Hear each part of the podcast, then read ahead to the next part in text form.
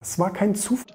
Und wir sind ja sowieso eine Minderheit. Also so eine Unverschämtheiten ähm, höre selbst ich selten. Du kannst einfach die Kreditkarte durchziehen von Netflix und, ähm, und fertig. Aber das war kein Zufall, dass Stephen Hawking der berühmteste Wissenschaftler der Welt wurde. Das war kein Zufall, sondern das war eine Strategie. Auch wie das mit dem Buchverlag damals dann gelaufen ist, mit seinem ersten Buch, dass der Verlag alles umschreiben wollte und dass er mit aufs Cover wollte und so weiter und so fort. Dass er sich auch mit diesem Rollstuhlthema wirklich inszeniert hat ähm, als Marke und ähm, es wirklich interessant ist. Steve Jobs galt ja auch so ein bisschen als, als Ekelpaket.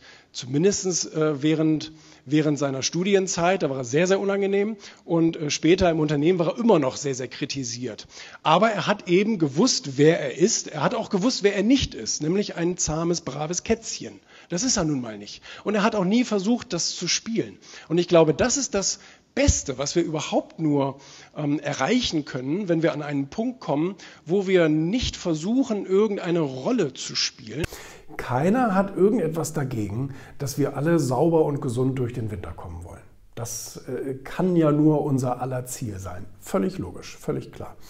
Dass es aber trotzdem mittlerweile staatlichen Irrsinn gibt von irgendwelchen Maßnahmen, die völlig schwachsinnig sind, ähm, wirklich bewiesenermaßen und gerichtlich akzeptiert schwachsinnig sind. Ja? Also nicht irgendwie jetzt hier Corona-Leugner Aluhüte und so, äh, Gates will uns alle umbringen, ja, davon reden wir nicht.